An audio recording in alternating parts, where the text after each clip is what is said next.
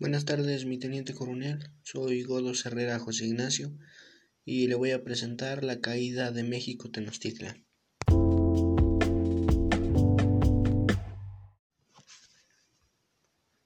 Caída de México Tenochtitlan. Los hechos se sucedieron vertigurosamente el 8 de noviembre de 1519. Ocurrió el encuentro con Cortés y menos de medio año después Moctezuma apresado por él y con grilletes en los pies, se vio humillado y aún despreciado por su pueblo. En los meses intermedios entre la fecha del encuentro y los últimos días de junio de 1520 había recibido él y alojado amistosamente a los caxtilcas, los hombres de Castilla. Sumido ya en la desgracia, pudo tomar conciencia entonces de que tenía razón el príncipe Cuitláhuac, que se oponía a recibir a esos forasteros. Prisionero en el antiguo palacio de Atzayacat, donde estaban aposentados los españoles, el poder y la grandeza del señor de México eran ya cosa del pasado. Los españoles se apoderaron de sus riquezas y daban órdenes por todas partes. Por ese tiempo, cosa no prevista fue que Hernán Cortés tuviera con salir con presteza de Tenochtitlan para hacer frente a Pánfilo de Narvés, que enviado por Diego Velázquez, el gobernador de Cuba, había llegado a quitarle el poder y apresarlo. Esa ausencia fue en realidad trágica, porque durante ella Pedro de Alvarado, el Tonatiuh, quiso brillar refulgente y para ello planeó y perpetuó una gran matanza de mexicas en el templo mayor durante la fiesta de Toxcal en honor a Huitzilopochtli. Cuando Cortés regresó victorioso a la metrópoli con mayor número de soldados, ya que muchos de los venidos con Narváez se pasaron a sus filas, todo el pueblo y en particularidad los guerreros mexicas se pusieron en acecho. Había llegado ya el momento de rechazar a esos casquiltecas. La huida de estos se tornó entonces forzosa y se efectuó por la noche, antes, sin embargo, el dramático destino de Moctezuma iba a cumplirse. El rico universo de su cultura, sus templos y palacios, sus dioses, todos sus libros de pinturas, sus sacerdotes y sabios, la Toltecayot, herencia de Quetzalcoatl, en poco tiempo iban a desaparecer para Moctezuma y su pueblo entero. Esos forasteros, tenidos al principio por dioses, estaban causando la ruina de cuanto por siglos había florecido, como se lee en otro texto. Los dioses del antiguo adorado por parecían haber muerto. Había llegado el ocaso de los dioses. El destino de Moctezuma II. Fernando de Alba, Istliyochil, discurre sobre lo que pudo ocurrir cuando Cortés y sus hombres estaban a punto de partir. Estas son las palabras del cronista Texcocano. Dice que uno de los indios tiró una piedra a Moctezuma, que había salido a una terraza para tratar de calmar al pueblo, de la cual murió. Aún dicen los vasallos que los mismos españoles lo mataron y por las partes bajas le metieron la espalda.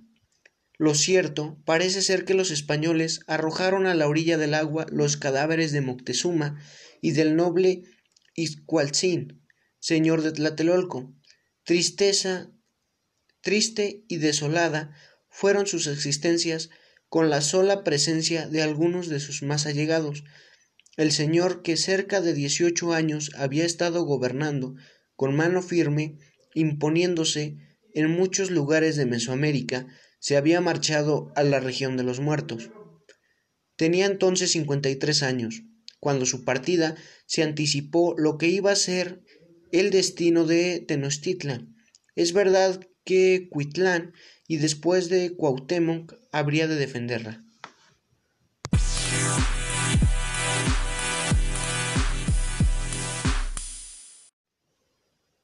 Así se gestó la caída de Tenochtitlan según el Universal. El texto se le atribuye a Rafael López. El 13 de agosto de 1521, después del intenso acoso militar español, Tenochtitlan cayó, ¿Cómo se originó la derrota del pueblo más poderoso de Mesoamérica? ¿Cuál fue la reacción de los mexicas al enterarse de la presencia en este mundo de un extraño ser? Miguel Pastrana, investigador del Instituto de Investigaciones Históricas de la UNAM, responde a estas preguntas y reflexiona sobre un proceso que duró poco más de dos años. Al principio, los mexicas trataron de entender qué pasaba, lo descubrieron en la medida en que los españoles actuaron en las esferas políticas, culturales, diplomáticas y militares. Dice, los españoles estaban presentes en las Antillas desde 1492. Sin embargo, su primer contacto con Mesoamérica fue en 1517. Los mayas de la costa del norte de, Yucatán tenían comunicación con gente de las Antillas, por lo que fueron los primeros en contar con información de su presencia. En 1517 se dio también el avistamiento de la expedición de Franco Hernán de Córdoba, quien recorrió parte de la costa de lo que hoy es el Golfo de México. Estableció contacto con indígenas en la zona de Tabasco y Veracruz y seguramente con los potecas, un grupo que se dedicaba al intercambio de productos. Encuentro. Durante la segunda expedición de Juan de Grijalva en 1518, gente enviada desde el centro de México ya estaba atenta a lo que sucedía en las costas del Golfo. Entonces ocurrió el primer de los encuentros entre los pueblos del centro y los españoles. Los mexicas quisieron obtener información de ellos y tratar de ubicarlos en su propio marco cultural. Pensaban que podían ser personas extrañas, pero a fin de cuentas personas, o bien seres distintos a los humanos, no necesariamente divinidades, quizá algún tipo de Itzinsinime, señala el investigador. Los mexicas y los españoles buscaron comunicarse mediante su respectiva lengua y señas, pero el resultado fue ambiguo. ¿Qué hicieron los mexicas? Utilizar el código gastronómico. Les ofrecieron a los españoles dos diferentes tipos de comida para descubrir qué tipo de seres, eran. Carne de guajolote, tortillas, atole, carne de choloscuincle, chapulines, pero también humo de copal, sangre, es decir, comida divina, por si eran dioses. Cuando tuvieron que los españoles comían las viandas, los mexicas supieron que estaban tratando con personas, aunque extrañas, en cuyos navíos traían animales muy raros, como caballos y perros entrenados para matar, distintos de los xoloscuincles, que eran mansos y comestibles. Asimismo, les llamó mucho la atención que casi todos fueran varones. El diálogo con Hernán Cortés se pudo llevar a cabo gracias a que éste tenía como intérpretes a Jerónimo de Aguilar, a quien hablaba maya y español, y a Malincín, una mujer inteligentísima que se convirtió en la gran traductora, pues hablaba náhuatl y yucateco y pronto aprendió español. Malitzin se convirtió en la gran traductora no solo en términos lingüísticos, sino también culturales. Les explicó a los españoles las instituciones, los elementos religiosos, las costumbres del mundo mesoamericano. Cabe decir que su interpretación no siempre fue atenida, además no siempre se la entendieron. Cuando los mexicas conocieron las armas de fuego, sufrieron un shock, porque no había nada similar en el mundo mesoamericano. Los españoles eran poco más de 450, pero disponían de artillería ligera y transportable, arcabuces, ballestas y caballos, los cuales les permitían tener una gran movilidad. Los mesoamericanos estaban acostumbrados al combate cuerpo a cuerpo. Así, frente al combate a distancia de los españoles con artillería y caballos, su experiencia guerrera resultó inefectiva. Cada grupo indígena perseguía sus propios intereses en función de ciertas tácticas y estrategias. ¿Qué hicieron los mexicas? Seguir observando. Ellos eran los más poderosos y como tales lo que tenían los que tenían más que perder adoptaron una actitud de reserva comprensible porque juzgaron que poseían el poder suficiente para vencerlos. Ahora sabemos que esto fue un error. La conquista no fue un conflicto solo entre Tenochtitlan y Hernán Cortés, sino entre los grupos indígenas. Algunos intentaron pasar inadvertidos, otros están en primer plano y otros más aprovecharon a los extraños. Se trató de un juego complejo. La decisión de los tlaxcaltecas es el mejor ejemplo de ello. Se aliaron a los españoles, suponiendo que los podían aprovechar, en especial para controlar el valle Puebla, Puebla Tlaxcala y eliminar a sus enemigos, comenta Pastrana.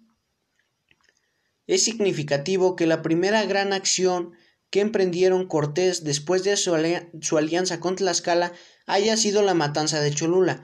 Esta acción terrible convenía mucho a los tlaxcaltecas, pero poco a los españoles. Los primeros fueron los ganones de momento, si bien luego de quedar en segundo plano. De hecho, varias fuentes indígenas insisten en que los tlaxcaltecas manipularon a los españoles para asestar un golpe a Cholula, del cual no se repuso. A partir de la matanza de Cholula, los mexicas quedaron más impactados, aunque tardaron en advertir que los españoles estaban desarrollando una guerra distinta de la que se hacía en Mesoamérica, en la que buscaban inhabilitar al, al contrincante lo más rápidamente posible, sin concederle tiempo para reaccionar, indica el investigador de la UNAM. Grupos opuestos. Los indígenas esperaban pactar la guerra. Hay que recordar que estaban obsesionados con el prestigio del guerrero, que no se obtenía matando al enemigo, sino capturándolo para llevar al sacrificio. En cambio, la tradición renacentista dictaba que había que liquidar al contrincante.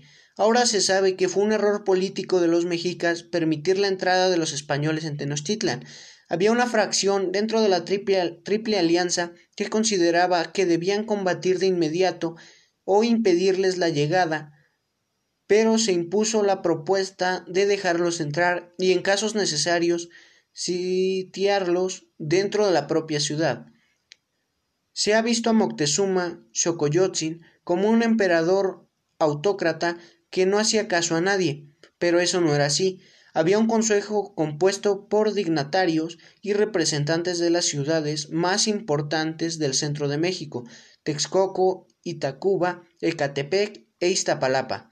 Pero mientras el gobernante de Iztapalapa, Cuitláhuac, se ponía a la llegada de los españoles a Tenochtitlan y era partidario de una reacción más enérgica y violenta en contra de ellos, el gobernante de Texcoco, Cacamatzin, sí deseaba que arribaran, o sea, los representantes de las ciudades no formaban un grupo monolítico, tenían diferencias entre sí. Esta situación ejemplifica los mecanismos políticos que los distintos grupos indígenas pusieron en marcha para determinar la naturaleza de los recién llegados, su grado de peligrosidad y si podían o no ser utilizados en su propio beneficio. La apuesta tlaxcalteca destacaba por ser la más audaz, sin duda. Regalos. En el mundo mesoamericano los regalos eran una prueba de poder, categoría, autoridad y riqueza. Quien, poseía estos atributos estaba obligado a dar los regalos más suntuosos. Al enviárselos a los españoles, los mexicas les decían nosotros tenemos riquezas, ustedes no. Nosotros somos poderosos, ustedes son nadie. Por lo contrario, los españoles pensaban, nos están esperando, nos consideran seres superiores.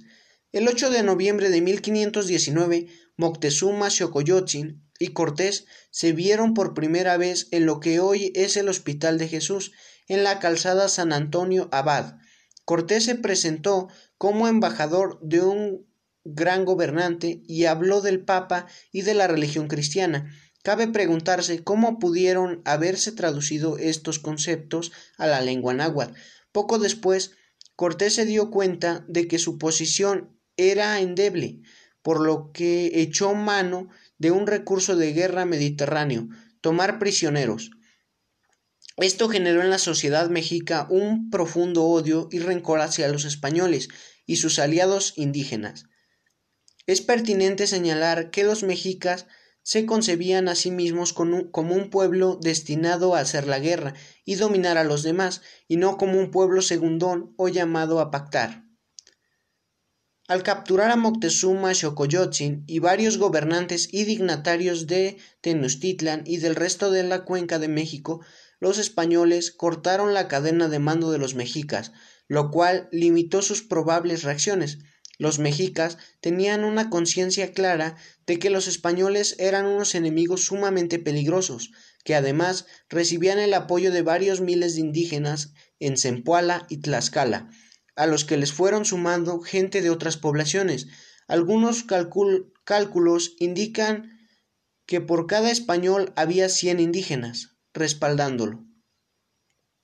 Se ha dicho que los mexicas veían a los españoles como entidades superiores, pero las acciones que emprendieron con ellos fueron muy humanas. Su ritualidad fue la que se aplica entre humanos, no para entidades supuestamente divinas, finaliza el investigador.